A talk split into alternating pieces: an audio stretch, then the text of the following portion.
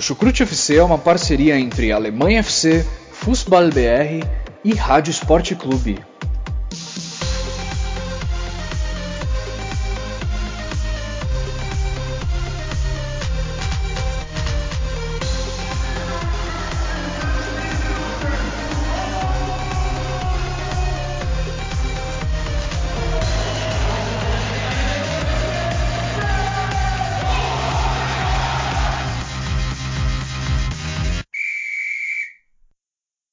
Olá a todos que acompanham o futebol alemão, sejam muito bem-vindos a mais uma edição do Chucrute FC.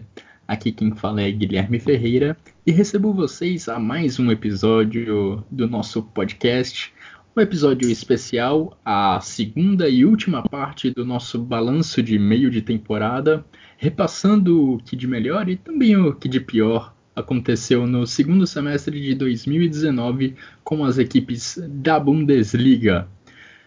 Eu novamente recebo três integrantes, três colegas do Chucrute FC para essa edição especial e já começo apresentando todos eles a vocês. Primeiramente, eu dou as boas-vindas ao Vitor Rabet. Tudo bem com você, Vitor? Opa, olá amigos, ouvintes. Alô, moin moin, servos, por que não, né? como eu sempre dou aí minha, meu alô inicial. Tudo bem, tudo bem. É, é, engraçado, né? Normalmente eu costumo dizer nessa época do ano que o brasileiro, e mais especificamente o carioca, reclama de barriga cheia, porque reclama de estar tá 35 graus, enquanto na, na Alemanha tá, tá zero, temperatura negativa, e eu sofrendo no frio enquanto queria o calor que vocês estão sofrendo. Mas pela primeira vez eu vou dizer que eu não invejo vocês, viu? Porque tá bem calor aí, pelo que eu tô ouvindo, né? Sensação térmica de mais de 50 graus, enquanto, por incrível que pareça, aqui a temperatura tá positiva, máxima passando dos 5 graus, essa semana chegou até a passar dos 10 graus, o que para o inverno alemão é, é relativamente atípico. Então eu costumo dizer que entre 0 e 40, eu até fico com 40, mas entre 10 e 40, aí eu fico com 10 então dessa vez eu tô ganhando de vocês e não vou dizer que vocês estão reclamando de barriga cheia. é, aqui em São Paulo tá calor também, não chega a 40 graus, mas tá batendo nos 30. O problema maior acho que é no Rio de Janeiro, né, onde estão meus outros dois colegas de Chucrute FC que participam dessa edição. Primeiro deles recebo Jonathan Gonçalves. Jonathan, como é que tá o calor aí? O problema, na verdade, acho que é não só o calor, mas a água ou a falta dela. Como é que tá a situação para você? Seja bem-vindo. Olá, Guilherme. Olá, Vitor. Tudo bem com vocês? Então, é por aqui não tão bem assim, porque, como você já falou, Rio de Janeiro está passando por um problema com a SEDAI, que é a distribuidora de água. A água está poluída, dizem que é algumas algas que chegaram lá na, na rede de tratamento e etc. Ninguém sabe muito bem o motivo mas todos estão correndo aí para comprar água mineral num calor danado, como o Vitor já falou, nem é inveja de estar aqui na, na cidade natal dele dessa vez. Realmente muito calor. Inclusive nos mercados a própria água mineral já está começando a faltar, né? Mostrando aí um pouco do reflexo que está sendo esse problema com a, a central aí da SEDAI, que trata da água aqui no Rio de Janeiro. Mas vamos falar de coisas boas nesse episódio aqui de Chucrute FC. Vamos falar aí dos times que a gente já fez a primeira parte, né? Da, da, da primeiro turno do, da Bundesliga. Agora vamos falar aí da, da, segunda parte, a parte de baixo da tabela. Tem times aí muito interessantes, jogadores. E é isso, o Chucrute FC sempre informando a todos sobre o futebol alemão. Isso aí, Jonathan. E para finalizar os nossos participantes do episódio de hoje do Chucrute, eu recebo o meu xará, Guilherme Monteiro. Tudo bem por aí, xará? Tudo bem hidratado na medida do possível? Tudo bem hidratado na medida do possível, sim, é, xará. Aqui no Rio a gente vivendo com mais um problema, infelizmente, agora essa questão da água, mas que a gente espera que a partir de amanhã com o tratamento da água sendo feita com carvão mineral, os efeitos desse, dessa possível ação das algas esteja sendo diminuída. É, mas eu gostaria de iniciar o meu comentário aqui no, no Chucrute hoje, agradecendo a você, nosso ouvinte, que tem nos dado ainda muita ainda bem, né, que tem dado muita visibilidade ao nosso trabalho, é, que faz com que a gente seja uma das principais referências no mercado de futebol alemão no país. É, a gente, eu confesso que fico muito feliz em poder cada final de semana, ou pelo menos a dois ou três finais de semana, especificamente nos domingos, que é a disponibilidade de todo mundo, poder participar aqui, tirar um pouco do meu dia para vir aqui gravar, eu acho que é uma coisa que eu sempre gosto e, e faço isso com muito amor e muito, e muito prazer. É, e, e que a gente crê que você ainda continue nos ouvindo, dando essa, essa moral para nós, porque a gente sabe que todo feedback, toda, todo ouvinte que puder nos relatar qualquer tipo de coisa, melhoras, principalmente né, para nos fazer evoluir dentro do nosso trabalho, é sempre de, de muita importância e que a gente sempre vai receber tantos elogios quanto os quanto as críticas com muita a gente vai receber elas sempre com muita atenção e dando seu devido a sua devida importância para evoluirmos e sempre estarmos é, melhorando e fazendo o melhor trabalho possível. Exatamente, faço minhas as palavras do meu xará. Sempre que vocês tiverem alguma crítica, sugestão, podem entrar em contato com a gente. E agradeço também a todos que nos ouvem, a todos que acompanham o Chucrute FC, em especial aos nossos padrinhos que tanto contribuem para o nosso trabalho. Agradeço também aos nossos parceiros do Alemanha FC, do Fußball BR e da Rádio MW. Bom, como eu falei logo no início do nosso programa, essa é a segunda parte do nosso balanço da, de meio de temporada. No primeiro episódio, falamos dos nove primeiros coloca colocados da Bundesliga. Neste episódio, falaremos dos outros nove times do campeonato alemão, fazendo um resumo do que eles já fizeram até aqui na temporada. Mas antes de ir para a análise em si de cada time, Vamos fazer um pequeno um pequeno quiz aqui. Vou fazer umas perguntinhas para vocês. Vou perguntar primeiro para vocês qual, qual, que vocês acham que foi o menor público do campeonato alemão até aqui? Um campeonato que é tão conhecido pelos estádios cheios, pela participação grande das torcidas. Bom, acho que pela capacidade é, do, do estádio, eu chuto que foi algum jogo do Freiburg. Ah, não, melhor dizendo, Paderborn, né? O Paderborn que subiu da, da segunda para a primeira divisão, deve ter o menor estádio. Então, algum jogo do Paderborn. Agora, qual. Ah, vou chutar Paderborn e Colônia, pronto. É, eu também penso que foi algum jogo na Benteler Arena, lá o estádio do Paderborn. Bem, acho que foi algum jogo envolvendo essa equipe aí. Agora, quem foi o adversário, não faço ideia. Xará, tem bom, algum palpite? Bom, é... eu, eu também acho que este... é, com o Paderborn até pela capacidade, como o motivo que explicou. Eu até acabei pensando também no Hertha, porque é o menor, é o time que consegue botar menos pessoas no estádio, mas o, Olimpia, o, o Estádio Olímpico de Berlim ele tem uma capacidade muito alta. Mas enfim, eu vou, eu vou dar um chute aqui é, o Paderborn viveu muitos momentos complicados nessa temporada, então eu vou escolher um deles. Eu acho que no Paderborn Augsburg, onde o Augsburg venceu o jogo, é, a, o estádio estava menos vazio, mais vazio, perdão. Não sei se foi esse jogo exatamente, mas eu vou tentar. Vou tentar ver se, vamos tentar ver se é esse. Olha, vocês acertaram em relação ao time mandante, é um jogo do Paderborn mesmo, mas surpreendentemente, pelo menos para mim, o menor público foi num jogo contra o Leipzig. Paderborn perdeu por 3 a 2 e 13.253 pessoas acompanharam em loco aquela partida. Talvez aí influência da torcida visitante, talvez a torcida do Leipzig não tenha comparecido tão em peso quanto outras da Bundesliga. Imagino que esse pode ter sido o fator, talvez uma parte da torcida do Paderborn protestando contra o Leipzig, o que também é comum na Alemanha. Eu acredito que tenha dois fatores. Eu acho que o primeiro é a distância, porque você dali até Detmold, que é onde fica, se não me engano, o Vitor pode falar melhor, onde fica a cidade de Paderborn, faz parte dessa, dessa, dessa micro-região dentro da, dentro da Renânia Palatinada, dentro da Renânia do Norte-Westfália, tem essa distância, né, porque ali você fica na, na antiga Alemanha e Paderborn fica na Renânia, já no, no outro lado do, do país. E também tem essa questão mesmo, mesmo a torcida do Paderborn deve ter sentido menos engajada, aí por causa de enfrentar um time que eles veem como é, até uma, uma, coisa contra o, o, modelo de futebol geral do alemão ainda, que tem uma certa resistência contra esses modelos de clube-empresa. E, claro, a campanha do, do, time que não, que não anda ainda lá bem das pernas. Eu acho que foi a conjunção desses três fatores que a, o público o público baixo.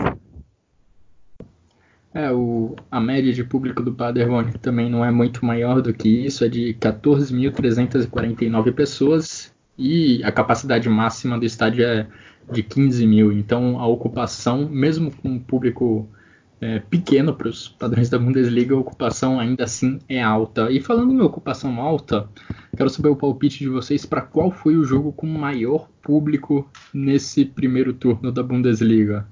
Palpites? Ah, algum jogo completamente ah. cheio do Borussia Dortmund, ponto. Exatamente.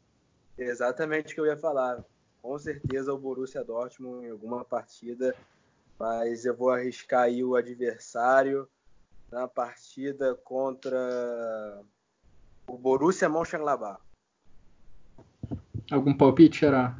Ah, eu vou ficar com o Borussia e Fortuna do Düsseldorf.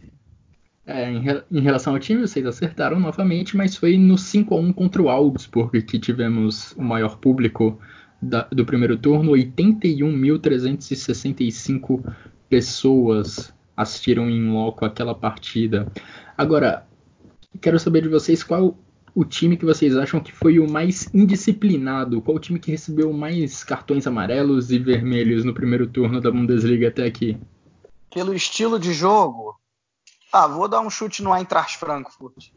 Exatamente, vou na mesma linha do, do Vitor aí. Não é de hoje que a gente vê aí os caras do Eintracht Frankfurt descer a madeira quando estão jogando, tomarem muitos amarelos. Vou ficar com o Freiburg. Ninguém acertou. Quem apostou em Eintracht Frankfurt ficou perto. O Eintracht Frankfurt é o terceiro mais indisciplinado, recebeu 33 cartões amarelos e 3 vermelhos. O Freiburg, onde está na lista? Olha, o Freiburg está quase na outra ponta da lista, hein, Xará? Freiburg recebeu só 19 amarelos e 2 vermelhos. O mais indisciplinado é o Colônia. 42 amarelos, 3 vermelhos. É o time que foi mais punido pela arbitragem até aqui na Bundesliga. Agora na outra ponta da tabela, qual que foi o time mais disciplinado? O Freiburg está aí nesse grupo, mas não foi ele. Meu palpite para o time mais disciplinado é sempre o mesmo como é um time que tem muita posse de bola em relação ao adversário, acaba fazendo menos falta e, consequentemente, tomando, tomando menos cartão. Bayern de Munique. Eu vou no Bayern Leverkusen. Eu vou no Borussia. Borussia Dortmund. Acertou quem falou Borussia Dortmund, então, Xará. O Borussia Dortmund recebeu 16 cartões amarelos, um cartão vermelho até aqui na Bundesliga. O Bayern de Munique ficou no meio da tabela da, da, disciplina. Recebeu 34 cartões amarelos e dois vermelhos ao longo desse primeiro turno. Então foi um time que cometeu uma quantidade de faltas relativamente grande para quem para quem faz, para quem tem uma posse de bola tão grande mesmo. Para finalizar esse nosso esse nosso quiz para iniciar o programa, qual o time que teve a maior sequência invicta na Bundesliga até aqui? Vocês lembram? Eu penso que foi o Augsburg. Uma sequência invicta? Eu acho que foi o Leipzig. Teve uma época que estava sem perder bastante tempo. Eu fico com o Gladbach. Olha, mais uma vez, ninguém acertou. A maior sequência invicta foi do Wolfsburg. Nove jogos invictos. Foi uma sequência ah, que teve sim. muito empate Putz, é também. É verdade, então, por isso que cara, acabou.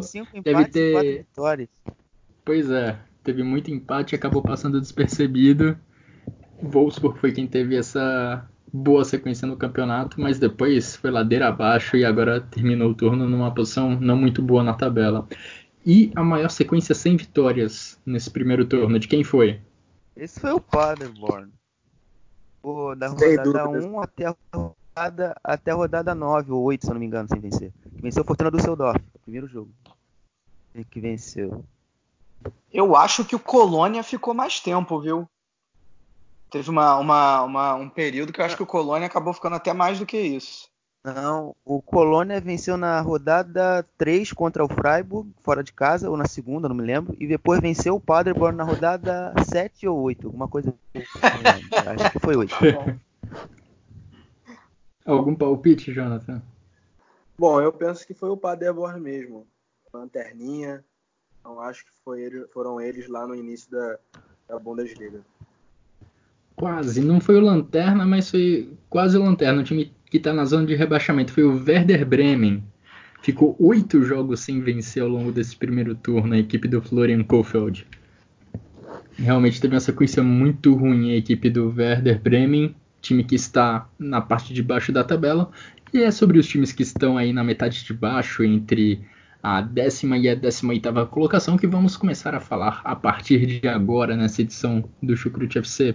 Começando pelo décimo colocado, o Augsburg. Décimo colocado com 23 pontos. Time que foi eliminado na primeira fase da Copa da Alemanha pelo Werl. É, o Augsburg que começou muito mal, né? Ficou muitas rodadas na zona de rebaixamento uh, e optou por não, por não trocar de técnico mesmo com esse início bem ruim. E parece que isso deu resultado, né? Porque o Martin Schmidt acertou o time e no final o Augsburg conseguiu algumas vitórias importantes. Eu acho que a, a, grande força motriz do Augsburg nesse primeiro turno é, foi até um reforço. É, talvez a, a grande contratação, não sei se foi a melhor contratação da Bundesliga, mas certamente uma das melhores, foi o, o Niederlechner, vindo do, vindo do Freiburg. Até nos momentos que o Finn Bogason estava machucado, né? É, então, ele, ele foi a grande força motriz, seja atuando como centroavante ou mesmo nesse final aí de, de Bundesliga, de primeiro turno, obviamente. É, o Martin Schmidt optou por colocá-lo às vezes atrás do, do, do, centroavante, usando o Jensen como centroavante. É, outra, outra questão que o, que o Martin Schmidt talvez tenha acertado seja a questão do Philip Max, né? É, que fez uma excelente temporada 17, 18, se não me engano. E, e, aí depois caiu absurdamente, voltou a jogar muito bem, né? Fazendo gols, dando assistências, é, jogando um pouco mais avançado, porque ele sempre foi um cara que teve um pouco mais de dificuldade na marcação. É, e aí jogando mais avançado, dando oportunidades, inclusive, para o brasileiro Iago, que veio internacional, é, ele está tendo aí as suas primeiras chances de atuar na Bundesliga e correspondendo, né? É importante que o Augsburg já fez 23 pontos, ou seja, faltam 17 para se livrar de qualquer chance de rebaixamento, né? 40 pontos são mais do que suficientes, é certeza. É, então, mais da metade do caminho já foi feito. E e então o Augsburg e, e, e, o Augsburg numa crescente, né? Acho que isso que é o que é o mais importante, o time da Baviera aí muito bem. Agora acho que e além da, de se garantir na primeira divisão, uh, eles não vão, né? não vão conseguir uma vaga em Liga Europa, é, Champions League, então nem pensar. Mas diante dos objetivos do Augsburg, é um primeiro turno ok. É um time que a gente já via no início da temporada com o objetivo de fugir da, da zona de rebaixamento, não correr riscos ao longo da temporada. E essa sequência de jogos mais recente vem, vem ajudando nesse objetivo. Como o Vitor falou, a equipe fechou muito bem o primeiro turno. Até a penúltima rodada do, do, do primeiro turno, a equipe tinha cinco vitórias e um empate, emendou uma sequência boa de seis jogos, invicto. Na última rodada, antes da pausa, perdeu para o Leipzig com um resultado completamente normal. E um, uma sequência boa que foi impulsionada principalmente pelo Florian Niederlechner. Também gostaria de destacar o atacante que marcou oito gols e distribuiu nove assistências nesse primeiro turno de Bundesliga. É o quarto jogador com mais participações diretas em gols nesse campeonato alemão. Ele só fica atrás dos extraterrestres Timo Werner e Robert Lewandowski, além do Jadon Sancho. Falando de algumas movimentações no mercado do Augsburg, a equipe emprestou o, Miguel, o Michel Gregoritsch ao Schalke e assinou com Eduard Löwen também por empréstimo junto ao Hertha Berlim. movimentação aí de dois jogadores que não vinham sendo muito usados pelas, pelas suas equipes na primeira metade da temporada e vamos ver como eles que oportunidades eles vão receber nesse primeiro semestre de 2020. Agora uma curiosidade também que me chamou a atenção em relação ao Augsburg é que a equipe do Martin Schmidt é uma equipe que não gosta da bola. É a equipe que menos gosta na, da bola na Bundesliga. É o time que tem a menor porcentagem de posse de bola e a menor porcentagem de passes certos na Bundesliga até aqui. E chama atenção, inclusive, uma equipe com essas estatísticas está na décima posição. Você imaginaria que um time com uma posse de bola muito baixa e com uma porcentagem de passes também muito baixo, principalmente esse segundo fator, essa segunda estatística, me faria pensar que a equipe está bem mais embaixo na tabela.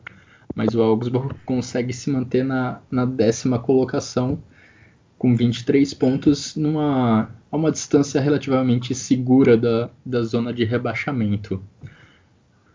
Dando sequência ao nosso balanço de primeira parte da temporada no campeonato alemão, vamos falar da grande novidade da Bundesliga nessa temporada, o Union Berlim, que está estreando na elite do futebol alemão nesta temporada e que é uma equipe que também por isso chamou muita atenção. O fato da equipe jogar num estádio é, acanhado, mas muito aconchegante, com uma torcida participativa, chamou muita atenção das pessoas que acompanham a Bundesliga e até mesmo de quem não é muito ligado ao campeonato alemão. E eu gostaria de saber, Xará, qual que é o principal destaque dessa campanha até aqui do Union Berlim, que apesar de estar estreando na Bundesliga, na elite do futebol alemão, até aqui não sofre muito com risco de rebaixamento, não é? É, né? O Union ele mudou seu patamar de acordo com o avançar da, da competição, né? A gente acho que qualquer pessoa que antes de começar a Bundesliga sempre previu que o Union Berlim estaria brigando pelo rebaixamento de uma forma mais forte. É, só que, de acordo com a parte depois do jogo contra a equipe do Hertha Berlim, fazendo o clássico da capital, é, a equipe emplacou uma boa sequência e conseguiu, se, além de se livrar ou se distanciar um pouco mais da zona de rebaixamento, já que um pouco antes desse do União vinha com fazer os seus resultados em casa e às vezes fora, claro, per, acaba perdendo, mas é, conseguir já ter já uma margem pelo menos ali razoável de quatro pontos, pelo menos, para a zona de rebaixamento e com essa sequência essa diferença só, só aumentou e ele conseguiu conquistar o que a gente chama de gordura. Né? Ele conseguiu pegar essa gordurinha que agora ele está gastando, já que ele vem de duas derrotas seguidas e um empate né, nesses últimos três jogos. Mas eu acho que grande destaque da equipe de Berlim é o Sebastian Anderson, é um dos artilheiros da Bundesliga, um dos artilheiros, é, o principal artilheiro da equipe do União Berlim, que é referência no, no jogo ofensivo da equipe. O, a gente, eu sempre falo aqui no Chucrute e, e vou repetir novamente, é, que é importante o Geek Vix e dele, porque o Geek Vix é o cara que ajuda sempre para você sair com a bola entre aspas, né, já que no União Berlim você não realiza uma saída de bola um pouco mais pelo chão, mais apoiada, você realmente realiza um, o famoso chutão, onde ele ganha a bola, a segunda bola, e a, ali a equipe começa a se organizar e atacar os espaços ali da linha, da linha lateral, atacar a ultrapassagem dos, alas, pensando que é uma equipe que joga com três zagueiros. E esses alas cruzam as bolas para o próprio Anderson, que é um jogador que tem essa questão associativa, essa questão de e também de ter um ataque à área, um cabeceio muito forte, fazer os gols e ajudar a equipe do Fischer. E apesar desse nesse momento de instabilidade na temporada, é a equipe que nesse momento em alguns jogos ela tem finalizado até mais no início da temporada nos jogos, nas partidas, perdão. E às vezes não acaba conseguindo concluir em gol. A gente vê esse problema nesses últimos dois jogos. É, contra o, a equipe do, do, Fortuna e a equipe do Hoffenheim. O Hoffenheim, a equipe chutou 16 bolas, contra 9 do Hoffenheim. E a equipe acabou apenas é, tendo um aproveitamento muito baixo. É de, vamos botar aí, 9 foram no alvo, 2 perdão, não foram no alvo, 9 foram fora e 5 foram travados. 5, 6 foram travados. Então, aproveitamento é, foi aproveitamento ruim de finalizações. E com essa queda, acabou é, equipe tendo dificuldade, claro, de fazer os gols e, consequentemente, ganhar melhores resultados nas partidas. Uh, só repassando os números do União Berlim até aqui na temporada, União, como eu disse, é o 11 colocado, tem 20 pontos na tabela de classificação, e nas oitavas de final da Copa da Alemanha, a equipe enfrenta o SC Verl, mesma equipe que eliminou o Augsburg lá na primeira fase da competição, agora enfrenta o Union Berlim nas oitavas de final. E Vitor, essa equipe do Union Berlim conseguiu grandes vitórias em casa, usando o fator casa a seu favor, contra Borussia Dortmund, contra Hertha Berlim, no derby da cidade, e contra Borussia Mönchengladbach. É, acho que é um dos maiores pontos positivos dessa equipe do Urs Fischer, é a força que vem demonstrando no Underalten Forsterrhein, não é?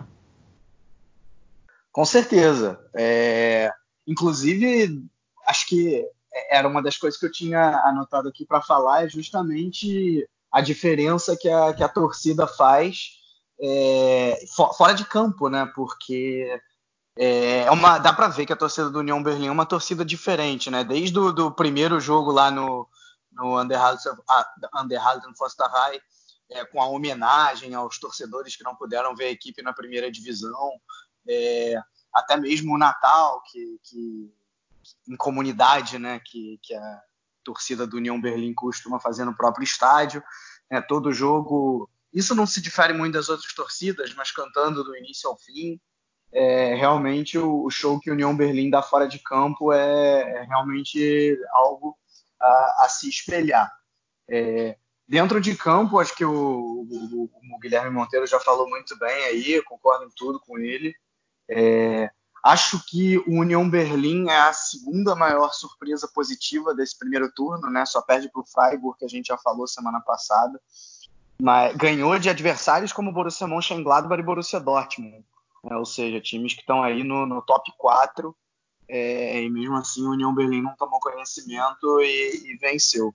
Ah, é, então acho que acho que é, é esse caminho, né? Como você falou, Guilherme, são 20 pontos já conquistados.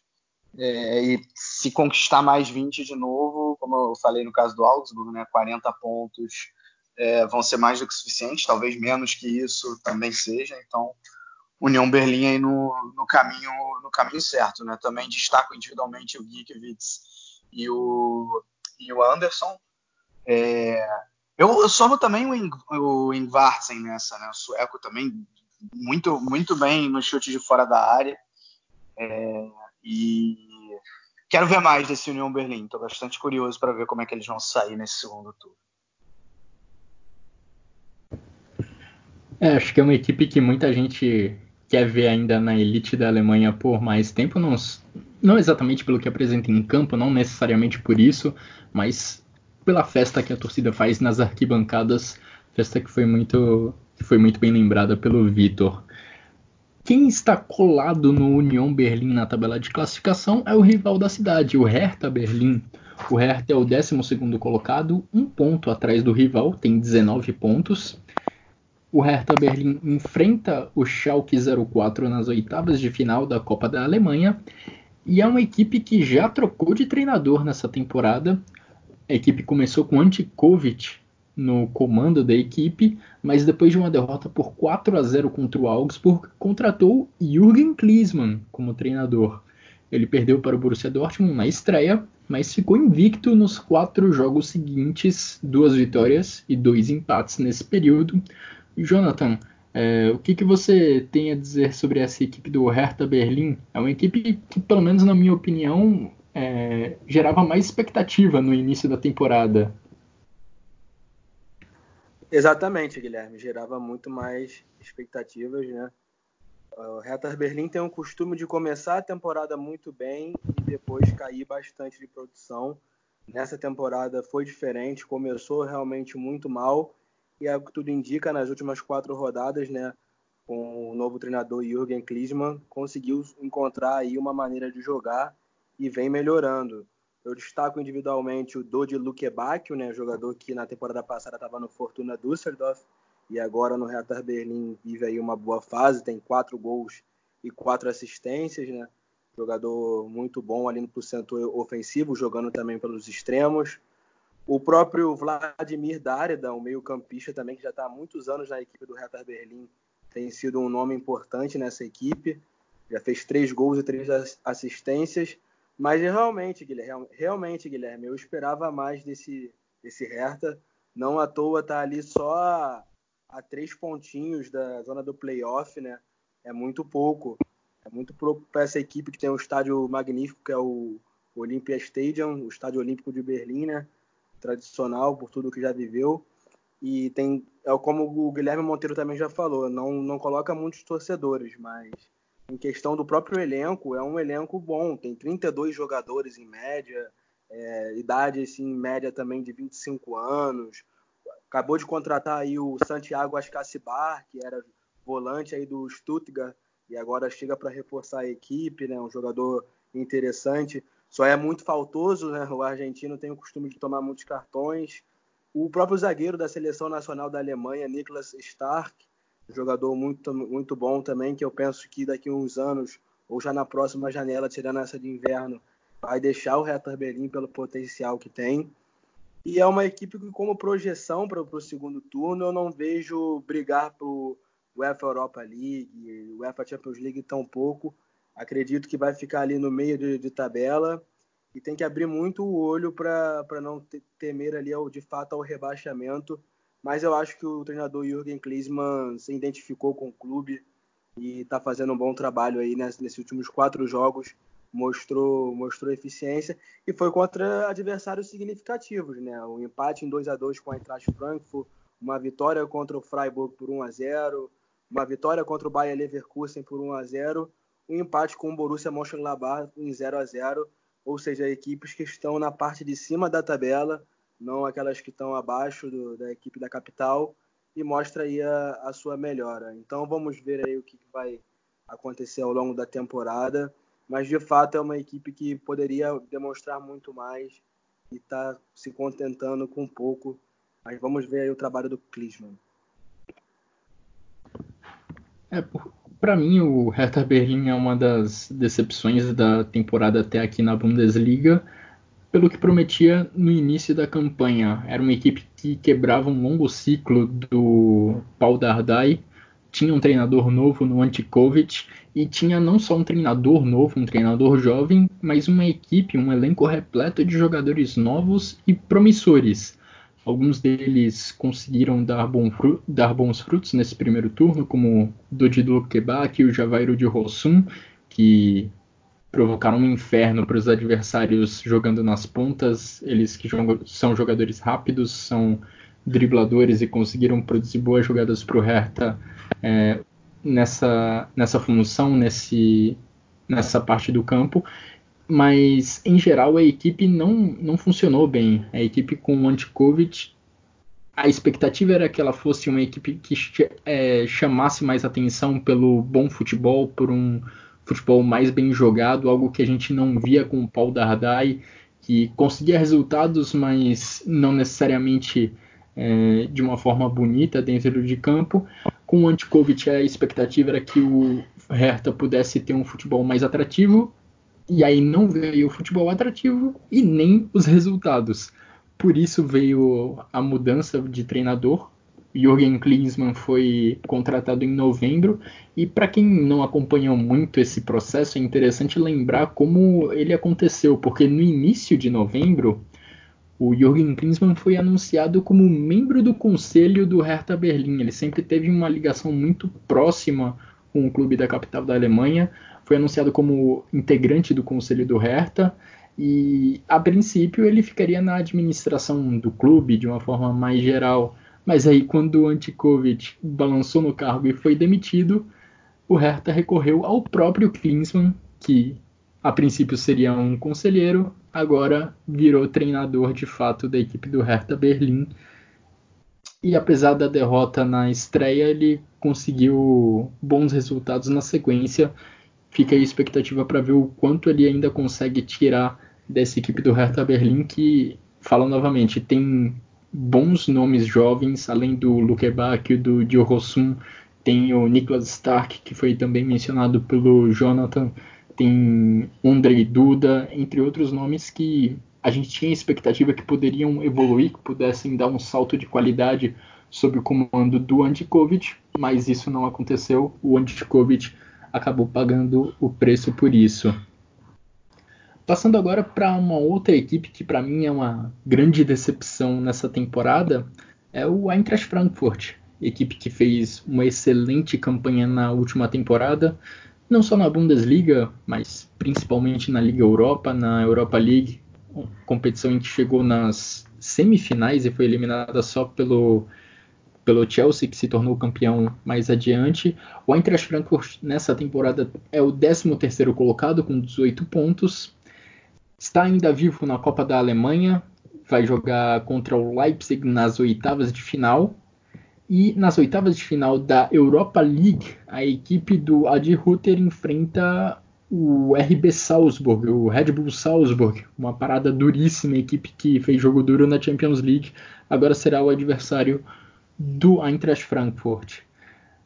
Que durante um tempo, é, vamos botar aí, acho que tudo, tudo no Eintracht Frankfurt fica relativo é, e fica aumentado em compensação depois do jogo do Bahia, porque a partir dali parece que todas as deficiências e todos os problemas começaram a surgir e a ter, e fazerem terem dimensões até maiores e afeta vitalmente o desempenho da equipe.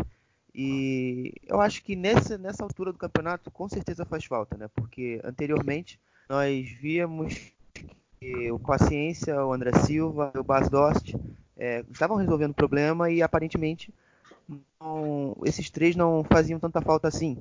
Mas a gente também tem que pesar o fator físico e a temporada do Eintracht Frankfurt que começou cedo de todos os 17 times da temporada. O Eintracht Frankfurt já teve jogos decisivos no início do mês de no início, meio mês de julho, enquanto a temporada começou um mês depois praticamente. É, o Eintracht Frankfurt teve que eliminar o Flora Tallinn na Europa League, na fase na pré, na pré, na pré Europa League, teve mais um outro time também, teve que passar e eliminar.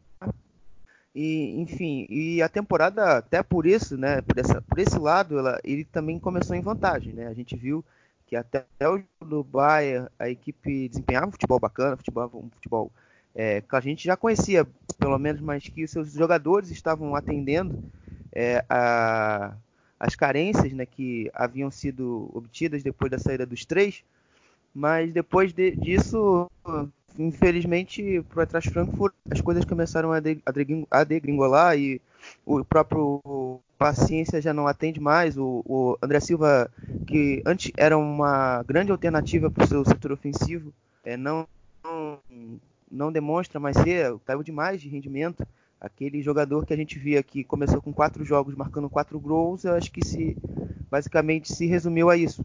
É, enfim, o, o Bas Dost, é, que constantemente vive com lesões, e eu acho que, como eu sempre disse, era o cara ideal para substituir o Haller, até pela proximidade física dos dois e características, óbvio. É, não, nem sempre consegue ter minutos, até pelas lesões.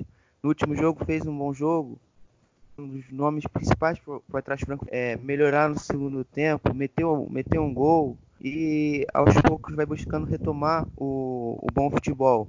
Mas eu acho que no Eintracht Frankfurt a gente, a gente ainda ter, tem uma esperança que a equipe possa reagir. É, eu confesso que estou achando uma equipe muito tímida ainda nesse mercado, para que as necessidades do Eintracht Frankfurt são grandes, principalmente nesse setor ofensivo, é, nem sempre elas estão sendo é, é, indo atrás né, de atletas sendo atendidas essas necessidades. E eu acho que eu espero até agora um, um Eintracht Frankfurt um pouco melhor, um pouco mais ativo, até para você suprir as ausências dos três. Mas enfim, eu acho que o Eintracht Frankfurt dentro de campo ainda pode, ainda pode vai render muito mais. Eu acho que essa parada foi importante para o Ad Rutter ajeitar as coisas, é, reorganizar a equipe e tentar restabelecer o, o, controle da situação e fazer com que o Eintracht Frankfurt volte a render.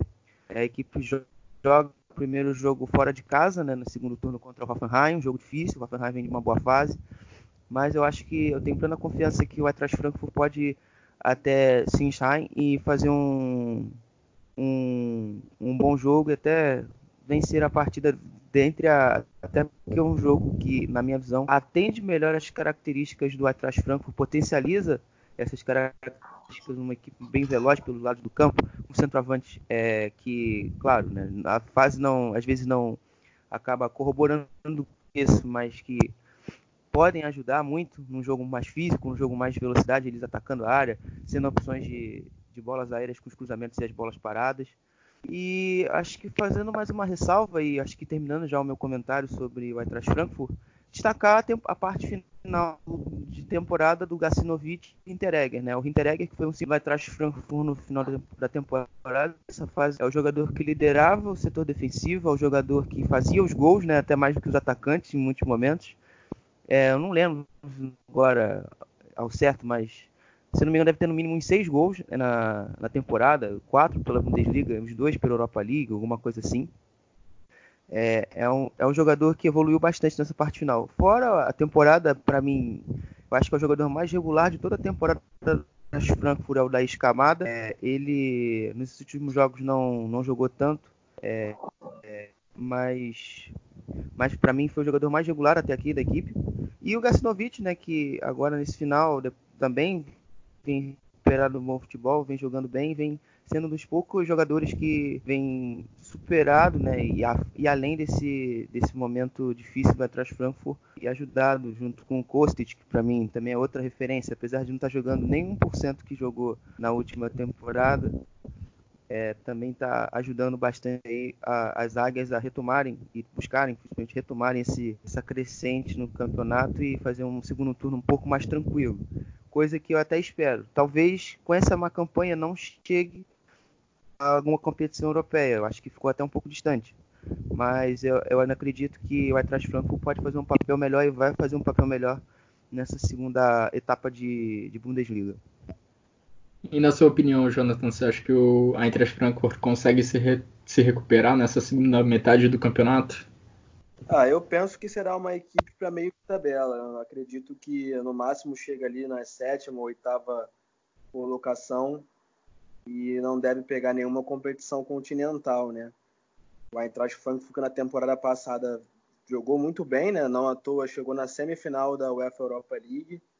Uma equipe que esse ano sente muita falta dos atacantes Haller, Jovic e o próprio Rebic também. Então, tem que ver aí o que pode ser feito nesse setor ofensivo, que tem ali o Gonçalo Paciência, que é o artilheiro do time na temporada com sete gols. É, o próprio André Silva, né, a dupla portuguesa, essa aí, o André Silva já fez três gols. E o Bas Dost, o Bas Dost é um bom, bom atacante. É, eu, eu, pude ver ele uma vez é, ao vivo num jogo em que eu fui Benfica e Sporting Clube de Portugal, que ele estava no Sporting na época. É um bom atacante, tem quatro gols marcados já, mas como o Guilherme falou, vive aí com, com lesões, né? Sempre sendo desfalque, isso acaba por pesar. E realmente o Martin Hinteregger tem sido muito bom na defesa, tem seis gols sim marcados. É, desde a temporada passada ele já vinha realmente fazendo um papel muito importante ali, tanto que o Eintracht Frankfurt foi fazer um novo negócio por ele, né? Porque ele per pertencia de fato ao Augsburg e foi contratado agora de vez para, para a equipe das Águias mas eu vejo o setor ofensivo do, do Frankfurt também é muito fraco. Até pelo fato do David Abraham ter feito aquilo com o Christian Streich, técnico do, do Freiburg, de ter dado aquela trombada nele, pegou uma suspensão enorme e ele que era o capitão né, da equipe e está suspenso aí. Eu penso que até em fevereiro que, é, que vai perdurar a suspensão dele. Se você parar para olhar, o time não tem muitos defensores. Ainda teve a saída do Simon Falete, que foi para o Fernebate, e agora se cria ali mais um buraco nesse setor defensivo. Tem até bons goleiros, né? O Kevin Trapp, o Federico Fonove, Félix Wiedewald, mas realmente na zaga ali e nas laterais eu não, não acho que o, o Frankfurt tá, tá bem servido assim para uma grande temporada. Destaque também para o Filip Kostic, camisa 10, né? O sérvio joga muito, é, muito rápido é, no, no, no, que se diz respeito a dribles, cortes curtos, passes. É o líder de assistências com, com cinco assistências feitas. E também tem o Daichi Kamada, né, o japonês também, que vem se destacando aí, como o Guilherme Monteiro falou, Um jogador que ali no meio do, do campo tem, tem dado dinâmica ali, trocado muitos bons passes, tem um bom cruzamento, bate as faltas ali quando é próxima da área, no sentido de cruzar para alguém cabecear, etc. Um jogador muito interessante mesmo. Um que ainda não teve tantas chances assim, ou que talvez não mostrou tanta, tanta habilidade ou tanta, tanto potencial, e, e tem muito potencial, é o Sérvio Dejan Jovelic, né? Garoto aí que é jovem, chegou e fez até alguns golzinhos, mas nada demais. É, e nessa temporada da Bundesliga também não tem ganhado muitas chances em campo. É um jogador que eu penso que aí o Ad, Ad Ruther pode colocar na, no segundo turno para jogar com mais frequência. E o Frankfurt tem que abrir o olho, né? Porque se você olhar para a tabela, tá só a três pontinhos da zona do playoff. Está ali o Fortuna Düsseldorf com 15 pontos. As águias têm 18. E já, já são aí, né, oito jogos sem vencer. É, sendo a última vitória em novembro, né, contra o Arsenal pela, pela UEFA Europa League. E são sete jogos, para falar a verdade, sem vencer. Mas mesmo assim mostra uma sequência enorme de, de não vitórias e preocupante, né? Teve aquele jogo contra o Bayern de Munique, um 5 a 1 que para mim foi o ponto fora da curva. O time fez a melhor performance da temporada naquele jogo muito pela, pelo Bayern não ter jogado tão bem aquele jogo em si. Se calhar foi o pior jogo do Bayern na temporada. O Bayern que perdeu alguns jogos jogando até bem, né? Mas essa é a minha análise do Frankfurt. Tem que abrir muito o olho, mas não deve almejar competições continentais nessa, nessa temporada. É, o Frankfurt senti, sentindo muita falta de Haller, Rebic e Jovic e principalmente esses dois últimos, o Jovic e o Rebic, devem estar sentindo muita falta do Eintracht Frankfurt, pelo menos sentindo falta do, da temporada passada, porque o Jovic no Real Madrid e o Rebic no Milan estão longe de ser destaques, mal vêm jogando na equipe titular. E um detalhe curioso da equipe do Eintracht Frankfurt é que é a equipe com mais gols de bola parada na Bundesliga até aqui, com nove. E aí uma, uma parte importante da, do ataque da equipe do Ad Ruther, que vem marcando muitos gols em escanteios, em cobranças de falta, usando o jogo aéreo como um todo. Mas vamos passar para o 14 colocado na Bundesliga. 14 colocado é o Mainz, que tem 18 pontos, equipe que foi eliminada pelo Kaiserslautern na primeira fase da Copa da Alemanha e é uma outra equipe da Bundesliga que já trocou de treinador no primeiro turno do campeonato. O Mainz demitiu Sandro Schwartz após somar só nove pontos nas 11 primeiras rodadas e contratou o Achim Bayer-Lorser para dirigir a equipe em seu lugar. É engraçado, né? Um time que, que deu uma boa melhorada depois da troca do técnico o, o Sandro Schwartz não, não foi um técnico ruim para o Mainz, longe disso, né? Ele ficou, se não me engano, foram duas temporadas substituindo o Martin Schmidt. Nas duas ele atingiu o objetivo que era basicamente não cair, né? Mas nunca teve realmente elenco uh, para brigar por coisa, por coisa mais, mais alta. É... E o Sandro Schwartz fez um, fez um bom trabalho, tipo, cumpriu com o objetivo. Era um, era um time que né, não, não tinha muitos valores individuais e que ele fez jogar, basicamente, né, o Mateta, Boete, o Zugbaman, que foi, foi que saiu e foi para o Everton. É, só que aí, justamente com essas perdas, né, o Baman foi embora, o, o Mateta estava machucado boa parte do primeiro turno, só voltou bem no final, é, e ele não estava mais conseguindo tirar muita coisa do time. Foi substituído, o Baia Loza, que vinha de um péssimo trabalho no Colônia, é, até que, conseguiu alguma coisa. O Mateta está voltando aos poucos, melhor dizendo, é, mas, é, mas ainda tipo, diante da fraqueza dos outros times, é, é, um time que até talvez tenha cumprido com o objetivo mais uma vez, né? Tá aí, pelo menos por enquanto, fora, fora da zona do rebaixamento.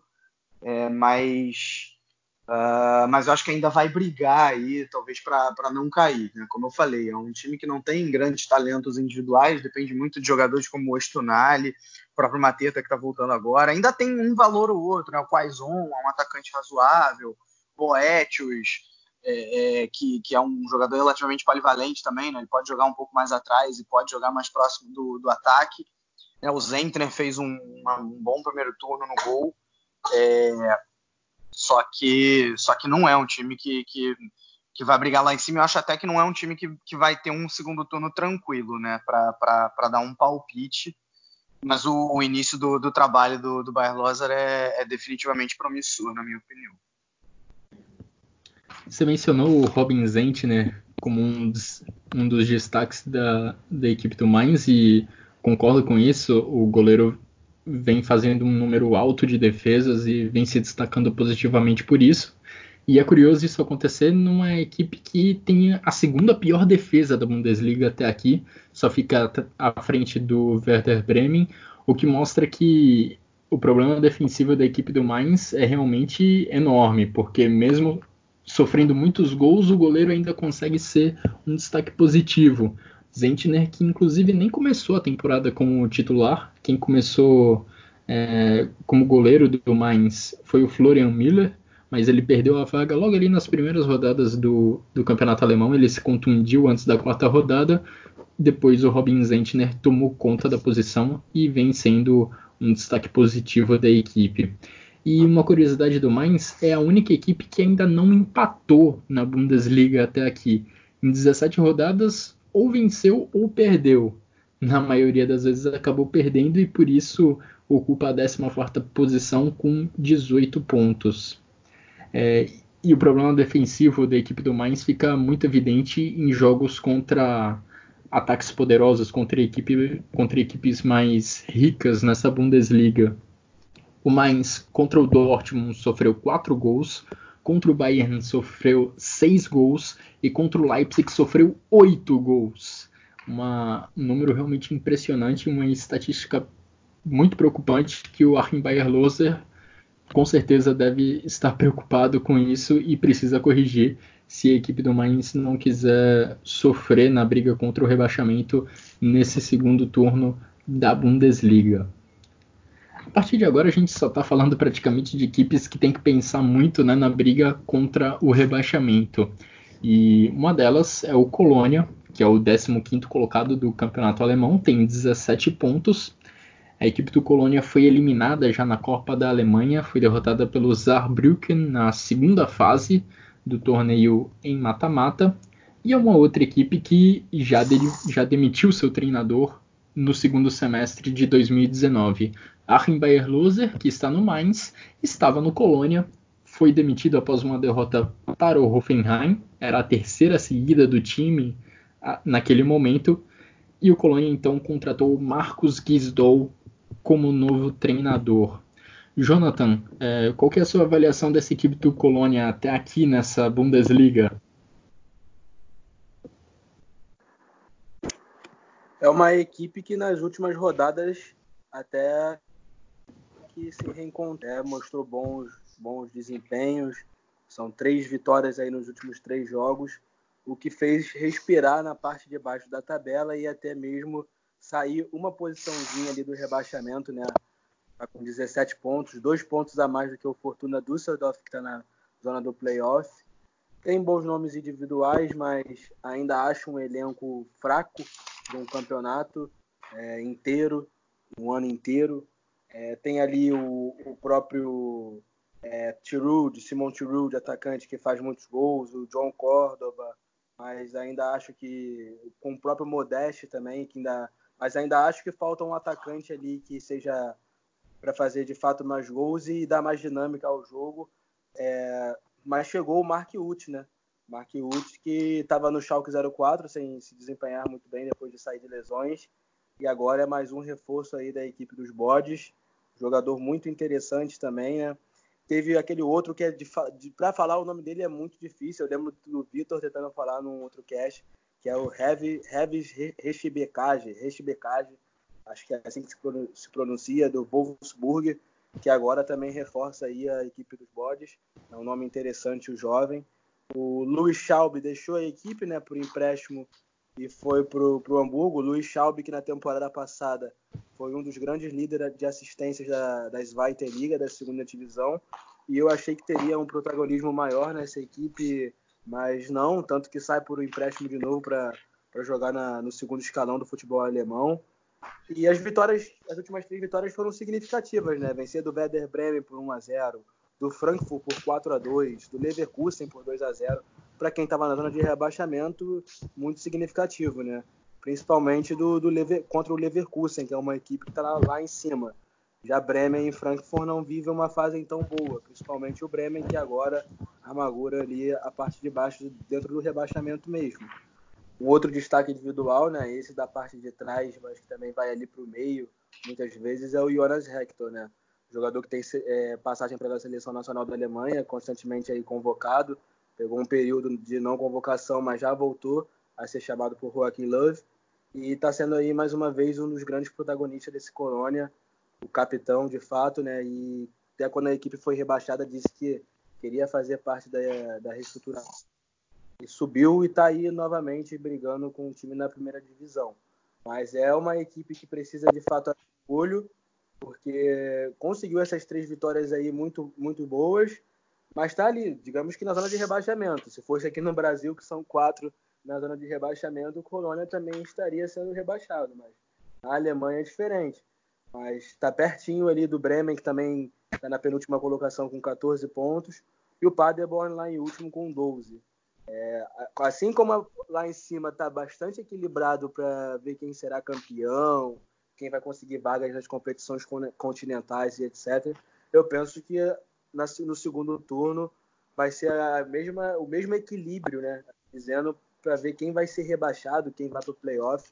A gente costuma ver isso com frequência na, no futebol alemão, na parte de baixo, né? Então o Colônia aí vai ter um confronto complicado também na, na primeira na, na, primeira rodada, assim quando volta, né? Contra o Wolfsburg um jogo complicado dentro de casa, tudo bem, mas vai ter que se provar mais uma vez aí que é capaz de, de vencer. E vamos ver o que, que os boys aprontam nesse, nesse retorno. Eu, sinceramente, tenho uma simpatia pelo Colônia. É uma equipe ioiô, infelizmente, e, e torço para que eles consigam se manter na primeira divisão.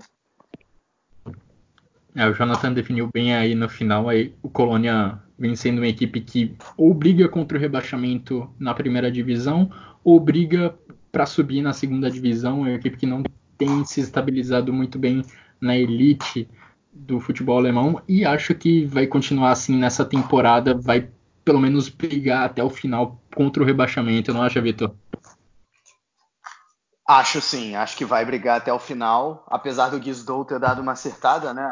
Há três, quatro rodadas do fim, o Colônia chegou até a ocupar a lanterna é, e hoje não está nem nem na zona do, do playoff, quer dizer, está na zona do. Não, não está nem na zona do playoff.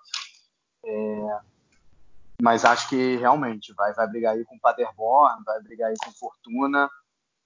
A gente ainda vai falar no Bremen, mas pelo menos o Bremen tem time até para escapar com uma certa, não vou dizer tranquilidade. É, então Colônia pode se complicar ainda mais nesse sentido. É, é, um, é um time que não tem uma zaga confiável, eu diria, principalmente o miolo dela é, que demorou muito para se acertar até a chegada do Gisdol, né? Antes, quando estava o Bayern Loser, era um time que dava muito espaço. Chegou até a fazer alguns bons jogos. Eu lembro na segunda ou terceira rodada contra o Borussia Dortmund, que perdeu, mas fez um excelente jogo, um excelente primeiro tempo, até os 60 minutos de jogo, estava jogando bem. Eu até falei naquela ocasião, o Colônia não vai brigar para não cair, não, porque tem um time razoável, mas depois né, caiu bastante. São três atacantes com características relativamente parecidas, principalmente o Modeste e o e o Terrod, né, que são aqueles centroavantes, digamos, clássicos. É, o Yudia ainda difere um pouquinhozinho, agora até está chegando o Mark Youth para dar uma variada, tem um pouco mais de mobilidade, é um pouco mais leve, tem mais velocidade, é uma boa aquisição aí para os bodes uh, mas ainda é insuficiente, né? Jonas Hector jogando no meio campo, é, enfim, eu acho que pode. O, o, o Guizdou fez um, um, bom trabalho no, uh, no Hoffenheim algumas temporadas atrás, né? Depois chegou aí para o Hamburgo e não, não deu certo naquele Hamburgo cheio de problema que, que caiu. É, e agora tenta aí a retomada com, com Colônia. Né? Eu concordo com vocês, acho que vai, vai brigar para não cair. É, é, não é um time com, com os valores individuais e ainda carece também de jogo coletivo. Entrando entre os times que estão mais arriscados de rebaixamento no campeonato alemão, vamos falar da equipe que está ali ocupando a posição de playoff, ou seja, a equipe que, se o campeonato acabasse hoje, enfrentaria o terceiro colocado da segunda divisão da Bundesliga para definir quem jogaria a elite do futebol alemão na próxima temporada. Essa equipe é o Fortuna Düsseldorf, que é o 16º colocado com 15 pontos, equipe que ainda está viva na Copa da Alemanha, vai enfrentar o Kaiserslautern nas oitavas de final do torneio mata-mata. Xará, o que, que, você tem a dizer sobre essa equipe do Fortuna Düsseldorf, que, assim como na temporada passada, também começou o campeonato mal, mas se recuperou no segundo turno. Isso, pelo menos, na última temporada da Bundesliga. Será que dá para repetir a dose nesse ano? Eu acredito que o Fortuna Düsseldorf, ele nessa temporada não, não vem tão bem, né? A tabela própria mostra isso. A campanha na Copa da Alemanha é muito boa, pelo, até pelo contrário. É, é, que enfrenta a Kaiserslautern, que eu vejo uma, com certeza né, o Fortuna é o favorito para passar. Mas na Bundesliga os seus problemas são inúmeros, né? Ofensivos, a equipe de Faderham Finkel nunca teve é, as virtudes ofensivas como grande destaque. Mas eu acho que para essa campanha ser tão ruim e ser tão abaixo, é até mesmo o seu desempenho defensivo, que sempre foi uma das fortalezas do trabalho do Finkel. É, a equipe, quando, acho que, vamos botar aí nos jogos, nós tivemos 17, pelo menos 70% das partidas a equipe sofreu 3 gols é, por partida. Não parei para fazer uma média de sofridos por jogo. É uma equipe que toma muitos gols e lá na frente também não tem resolvido. Né? A gente sabe que a concentração de Fortuna é um grande problema. A gente sabe que dos poucos 18 gols, se não me engano, é uma média até semelhante com a do Weghorst no, no Wolfsburg. Das 18 gols da equipe no campeonato, 11 foram marcados pelo Roven Hennings é, na equipe de Faderham Finkel. Mas o outro, o outro destaque que eu vejo na equipe do Fortuna é o Eric Tome. O Eric Tome, para mim, agora também é um companheiro novo. O Chris Bisk, que veio da equipe do Schalke, um jogador que teve boas passagens pelo Dinamo Dresden antes de chegar ao, se não me engano, se não me engano foi o Dinamo Dresden. É, ele agora vem para somar nessa equipe, né? Essa equipe que tem o Tome por uma, aberto por uma ponta, o Kovnak também foi contratado agora em definitivo, ele tinha visto vindo por empréstimo de, da Sampdoria mas o Kovnak, no time do fim, que é um jogador que é totalmente deslocado, ele nitidamente não é um ponta. Ele é um jogador, para mim, centroavante. Eu acho que os dois, pro Funkel funcionar com esse jogador, ele teria que jogar com dois atacantes, num 4-4-2, que é até uma via importante, né? Uma, uma outra, outra formação que ele poderia testar com dois centroavantes de referência. É... Agora chega o para, como eu disse, mas os outros que jogavam também eram o Ampomar e o Tech PT, que são jogadores muito semelhantes de características. São jogadores velozes, muito rápidos, mas de muita tomada de decisões equivocadas. É, eles são jogadores que, nesse aspecto, deixam muito a desejar.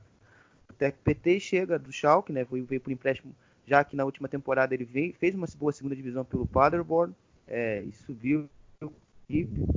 É, o, Tec, o Ampomar, jogador ganês também, veio feito, chegou essa temporada e, e vem jogando futebol Jogou bem na última partida, é o primeiro tempo foi muito bem é, e vem buscando evoluir dentro da temporada, mas é, essa o problema da consistência defensiva é que me preocupa, porque a gente vê que consistentemente nos jogos a equipe do Fortuna, por até mesmo uma jogada fortuita, vai acabar sofrendo um gol, né?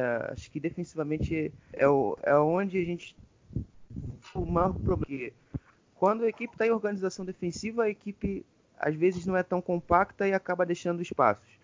Quando o fim que eu tentava às vezes defender em alguns jogos, principalmente no meio da temporada, num 5-3-2 ou num 5-4-1, a equipe tinha muitos espaços entre linhas e acaba e acabava deixando é, a equipe adversária conseguir impor seu jogo ofensivo e a equipe ser bombardeada defensivamente. O jogo contra o Hertha Berlim, lá na nona, oitava, décima rodada, foi um exemplo disso, onde foi, para mim, o melhor jogo do Atikovic com o Hertha Berlim, por sinal. É, mas também tem outros exemplos, né? Depois que a equipe mudou para o 4-1-4-1, essa segurança defensiva, ela aparentemente ela havia, havia conquistado. Mas, infelizmente, né, o, a gente não pode testar a veracidade e a efetividade desse novo sistema defensivo é, contra equipes do nível dela. Né? A gente sempre, Fortuna, tomou, jogou contra equipes muito grandes, muito fortes, como Leipzig, é, contra, contra o Borussia e contra a equipe do Bayern. Nessa forma defensiva também sofreu, somando os três jogos, tomou tomou 4 do Bayern, tomou 5 do Borussia 9, tomou mais 3 do Leipzig 12, tomou 12 gols. É, e contra o Augsburg, também na 16 rodada, também foi outra, tomou mais 3 gols, ou seja, tomou 15 gols em, nesses quatro jogos, pelo menos. Então, também ainda é uma formação que precisa de adaptação ainda no sistema defensivo. Ainda a equipe não, não conseguiu ainda se adaptar melhor a esse jeito de defender. E, e agora, na última rodada, a equipe sofreu um gol de bola parada contra a equipe do Union Berlim e, e já demonstrou um desempenho defensivo melhor, né? Então a gente sabe que esse, essa evolução defensiva da equipe vem chegado, mesmo que a passos lentos. E eu acho que muito passa por isso, né? A equipe precisa atacar o mercado, principalmente para mim, no setor ofensivo, você tem mais um, contratar um volante, né? O Morales não vem fazendo uma temporada boa. O Lewis Baker também é uma decepção. Eu acho que você trazer um meia de criação também é importante. Você tem opções na liga para reforçar esse setor. E eu acho que no geral é isso. O Fortuna precisa se mexer mais no mercado nesse aspecto e tentar finalmente ter uma solidez defensiva que tanto ajudou a equipe na última temporada e que nessa vem deixado a equipe de, de mãos atadas em maioria dos jogos, principalmente contra os grandes, onde a equipe leva mais gols. É, e trazendo alguns números que ajudam a comprovar isso que o Xará falou, a equipe do Fortuna Düsseldorf tem a terceira pior defesa da Bundesliga, com 36 gols sofridos número que é igual ao do Paderborn nesse primeiro turno da Bundesliga. E é realmente impressionante a dependência da equipe para fazer gols, a dependência do Ruven Hennings. Ruven Hennings, que é o artilheiro da Bundesliga entre os mortais, digamos assim. Ele é o terceiro na tabela de, de artilharia do campeonato alemão, atrás apenas de Timo Werner e Robert Lewandowski, que fazem um campeonato à parte entre os centroavantes. E aquilo que eu mencionei do Fortuna Düsseldorf fazer um bom segundo turno, eu acho que é o que a equipe pode se apegar nesse, nesse momento também. Na temporada passada, também com Friedhelm Funkel no comando da equipe, é, o Fortuna Düsseldorf teve um início de campeonato muito ruim, ficou na zona de rebaixamento, nas últimas posições, mas depois deu um salto muito bom para escapar do rebaixamento e nem sofreu muito com é, chance de rebaixamento na parte final da temporada. Vamos falar agora das equipes que estão na zona de rebaixamento, que estão sob maior risco de cair para a segunda divisão, começando com o Werder Bremen, o 17º colocado na tabela com 14 pontos. Equipe do Florian Kohfeldt ainda está viva na Copa da Alemanha, enfrenta o Borussia Dortmund nas oitavas de final da competição, mas é a pior equipe da Bundesliga em número de gols sofridos.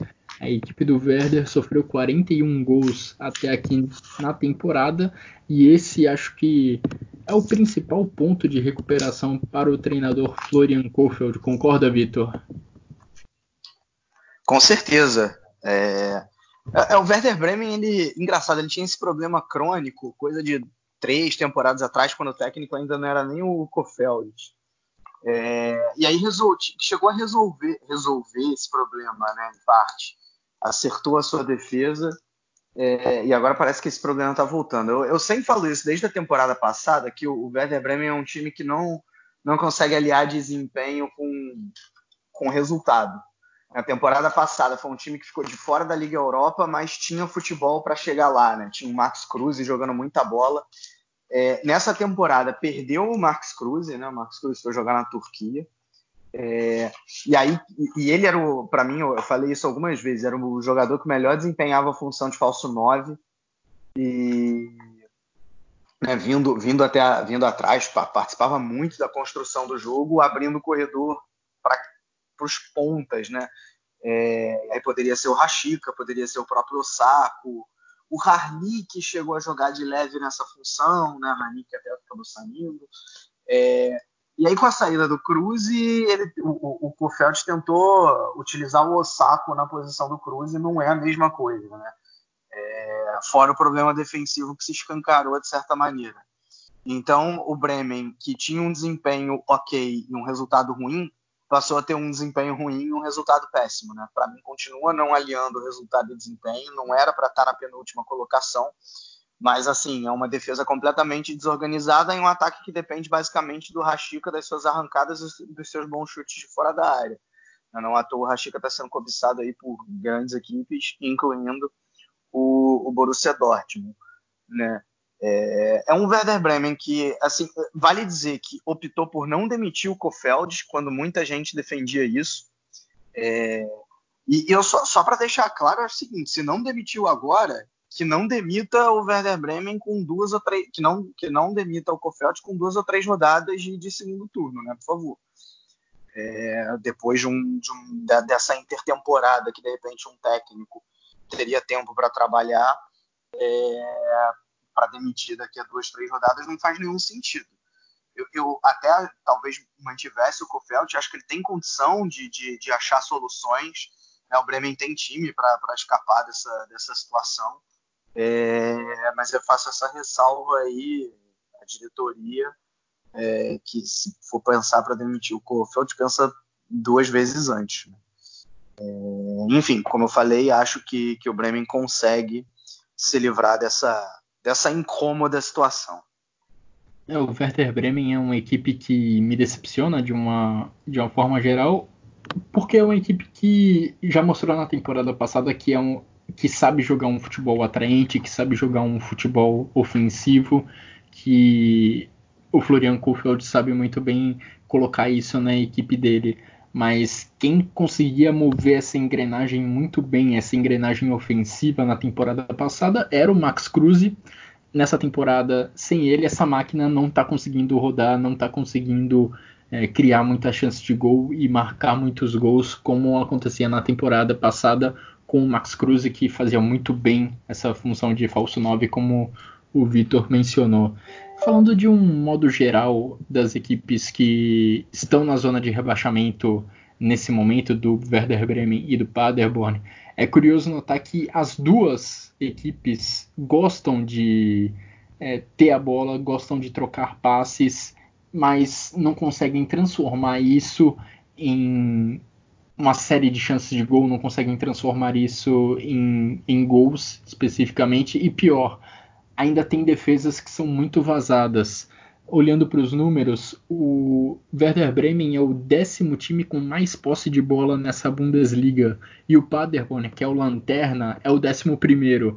Então são equipes que gostam de, de ter a bola, que não rifam ela para o adversário, mesmo ocupando uma posição é, de zona de rebaixamento e é uma característica muito marcante dessas duas equipes mesmo, o fato de tentar trabalhar muito a bola com passes curtos para tentar chegar ao gol adversário dessa forma, mas é, é uma estratégia que não vem dando certo. São duas equipes que não vêm mostrando muita qualidade para fazer isso. E falando ainda especificamente do Werder Bremen, chama atenção realmente o Rashica, essa primeira metade de, de temporada dele. Ele tem 7 gols em 13 partidas na, na Bundesliga e concordo com o Vitor, é o grande destaque individual do Werder Bremen até aqui. E uma coisa que deve preocupar muito o torcedor do Bremen é que a equipe fechou o primeiro turno com quatro vitórias com quatro derrotas consecutivas, sendo três delas contra concorrentes diretos na briga contra o rebaixamento: Mainz, Colônia e Paderborn. Foram três derrotas que colocaram o Werder Bremen numa situação muito difícil. E o Florian Kohfeldt, que eu acho que é um treinador muito promissor, eu vejo ele com. Ele me impressionou muito na temporada passada pelo trabalho que fez é, com o Werder Bremen. Na temporada passada, o Bremen, inclusive, já tinha problemas defensivos. É, o elenco do Werder Bremen, defensivamente falando, não é, não é rico, não tem grandes opções. Mas nessa temporada o problema se agravou e se agravou muito, e é uma coisa que ele precisa ficar atento para não correr ainda, ainda mais riscos de rebaixamento para não afundar ainda mais o Werder Bremen. Kofeld renovou inclusive o contrato dele é, no início da temporada, se eu não me engano, e concordo com o Vitor, é um treinador que merece mais que merece mais paciência, que merece ficar até o final da temporada no Werder Bremen, especialmente agora que está conduzindo a equipe nessa intertemporada. Eu falei do Paderborn, que é uma equipe que também gosta da posse de bola, que também gosta de trocar passes, e é com o Paderborn que nós vamos fechar esse nosso balanço de primeiro de primeira metade da temporada no futebol alemão. Paderborn, que é o lanterna da Bundesliga, somou apenas 12 pontos em 17 rodadas. Na Copa da Alemanha, a equipe foi eliminada pelo Bayer Leverkusen na segunda rodada e tem a terceira pior defesa da Bundesliga com 36 gols sofridos, mesma marca do Fortuna Düsseldorf. Então, Guilherme, no início da temporada eu falei que o Paderborn se reforçou com muitos jogadores que vieram da terceira divisão do futebol alemão, jogadores que vieram da Drittliga, né? E para jogar na primeira divisão, eu penso que não, não seria os mais a, apropriados, assim dizendo, né? encarar o forte escalão do futebol alemão com jogadores de nível técnico bem abaixo. É, é um elenco que também não é tão vasto assim, mas tem lá seu, seu número de jogadores bons, que são 30 jogadores, a média de idade ali entre 26 anos. Contratou agora aí o, o atacante Dennis Cernibene, Dennis Cernibene que estava no North City da Inglaterra, e pode ser aí um, um jogador que possa dar certo, né? Ele também já teve passagem por outros clubes da Alemanha, ele é alemão de fato. E também aí os dois destaques individuais que eu, que eu analisei nesse time é o Kai Proger, jogador que já deu quatro assistências aí, o Mohamed Drager. O Mohamed Drager, ele é defensor, né? Zagueiro e vai muito à frente, ajuda muito essa equipe do, do Paderborn, que nos últimos jogos, se você analisar um por um, né? venceu na última rodada do Frankfurt por 2 a 1 perdeu antes para o líder, pelo vice, para o vice-líder Borussia Mönchengladbach 2 a 0 mas fez dois jogos bons contra a Werder Bremen, no qual venceu por 1 a 0 e contra o Pader, contra o Union Berlin 1 a 1 ou seja, mostrou uma crescentezinha antes do, da parada de, de inverno, né? Mas ainda penso que é uma equipe que vai ficar nesse limbo de lutar contra a zona de rebaixamento, contra o próprio rebaixamento e eu acho que vai acabar por sucumbir mais uma vez à Zweite Liga. O Paderborn que recentemente aí viveu a curiosidade de jogar a primeira divisão e até a terceira, ia para a quarta divisão, mas teve um imbróglio lá que acabou deixando a equipe na terceira divisão e depois subiu tudo de novo e pelo visto vai fazer o caminho de volta, vai descer novamente, mas é uma equipe aí também que eu, como, como eu falei, não se reforçou, eu acho que da maneira adequada, adequada muito pelo fato também do fator financeiro, né? Não deve ter é, o orçamento realmente para investir em jogadores que tenham altos salários e tudo mais. É, vai ficar aí nesse limbo da, da zona de rebaixamento e eu não, não vejo, é, não consigo ter pretensões para o Paderborn sair e lutar por alguma coisa nem meio de tabela. Mas posso estar errado, né? Xará, você que é um, um, cara que lê muito bem o que acontece no campo, a equipe do Stefan Baumgart é uma equipe que tem um estilo de jogo muito bem definido, né? apesar de estar nessa situação complicada na tabela. Sim, sem dúvida. É, o, o Baumgart sempre opta por jogar no 4-4-2, né? geralmente com um centroavante um pouco mais fixo e outro um pouco mais de movimentação. Mas é, eu acho que o grande problema da equipe do Paderborn seja os problemas exatamente nisso que o Jonathan citou, a montagem do elenco. Eu já até tinha comentado isso no podcast Rodada 17, a, a origem dos jogadores que o Paderborn tem no seu, no seu grupo de jogadores, é, mas eu acho que as falhas individuais na temporada como um todo culminaram vários resultados é, ruins né, para a equipe e que fazem com que ela esteja na condição que está na zona do rebaixamento. Mas eu acho que os desempenhos são animadores, né? A gente vê nessas últimas rodadas, né? Ele empatou com o Berlim, claro, teve um revés super normal para a equipe do Gladbach, aliás, podendo, o Gladbach jogou muito bem no segundo tempo, é bem verdade. Mas as falhas individuais foram que ajudaram o Gladbach de certa forma a fazer os gols e vencer o jogo. E, o, e na última rodada venceu a Eintracht Frankfurt, casa. E agora na, na primeira rodada do retorno, é, se eu não me engano, pega pega a equipe do, do Wolfsburg, se não me engano. Enfim, é um, é um, equipe, é um jogo, perdão, ele pega o Leverkusen em casa. É um jogo onde a equipe deve jogar nas suas características, né? Uma equipe que gosta bastante de explorar a velocidade, exatamente com o Prager que o Jonathan citou, mas você tem o anti-ADA por uma outra ponta, ou você tem a opção de você ter o Cauli, jogador que o Vitor conhece muito bem por ter já ter passado pelo Duisburg, é, que também tem muita velocidade de ter uma boa capacidade de você também fazer o um movimento em diagonal, fazendo facão. Enfim, uma equipe que dentro de campo, ela às vezes acaba sendo prejudicada pelos desempenhos de alguns atletas, principalmente os defensivos. O... Eu coloco isso muito na conta do Dregger durante uma boa parte, porque ele foi maior parte da temporada titular na posição lateral direita. E o Jamilo Collins, que é o lateral esquerdo, também tem muitas dificuldades defensivas. É mas que na pré-temporada, é, pré entre aspas, né, porque a gente está numa intertemporada, o Paderborn realizou dois amistosos. O Paderborn venceu o Osnabrück é, por 4 a 3 e venceu o Hannover por 4 a 1 é, Claro, deixando as marcas claras da equipe, né, que é uma, uma até um, um ataque nem, na Bundesliga não tão bom, não tão positivo, até pela qualidade dos jogadores que tem na frente, que vem prejudicado bastante mas que na segunda divisão, no ano passado, na última temporada, teve um desempenho bom. E, e a defesa sempre muito instável, né? Sofreu quatro gols e marcou oito. Então sei que tá um copo meio cheio, meio vazio. Mas enfim, é uma equipe que vem buscar forçar, principalmente no setor ofensivo. Eu acho que a, a quantidade de peças é muito grande até. Tem, o, o vendeu o Shelton para isso, até se desfez de um atacante, deve estar tá se desfazendo de outro, que é o Bubacar Gueye, um centroavante alto, muito vigor físico, para contratar alguma outra peça. Já veio o Sirbene, veio do Norwich, mas deve vir outros.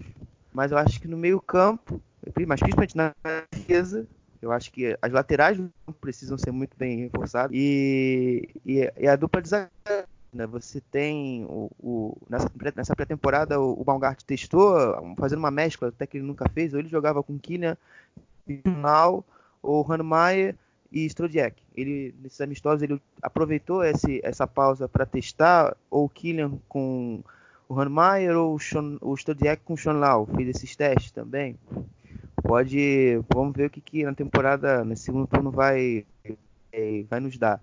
Mas eu acho que o Paderborn, resumidamente, é isso. É uma equipe que desempenha alguns jogos jogo muito bom, muito ofensivo, não é equipe que se limita a defender, mas que, ofensivo, acho que defensivamente ela é muito insegura e instável. E a qualquer momento o jogador é, da linha defensiva pode acabar tendo algum erro e esse erro acabar custando no gol do, do adversário. Assim, então, nós encerramos as análises sobre a primeira metade da temporada de todas as equipes da Bundesliga. Fomos do Leipzig, líder do campeonato, até o Paderborn, o Lanterna. Fizemos questão de falar detalhadamente sobre todas as equipes. E agora, para finalizar essa edição especial, esse nosso balanço de meio de temporada no futebol alemão, a gente vai fazer nossa seleção da primeira metade da Bundesliga. Na verdade, cada um de nós aqui do podcast fez uma seleção do goleiro ao centroavante. E vou começar por você, Vitor. Qual, qual, é o seu 11 ideal desse primeiro, desse segundo semestre de 2019, o primeiro semestre da temporada?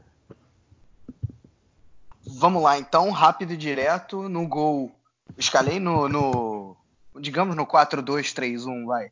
No gol, Geekwix do Union Berlim, Liner do Gladbach pela direita, miolo de zaga com Elved do Gladbach e Hummels do Borussia Dortmund, Halstenberg do Leipzig na esquerda, É, volantes também, Gladbach e Leipzig dominando, Zacaria e Leimer.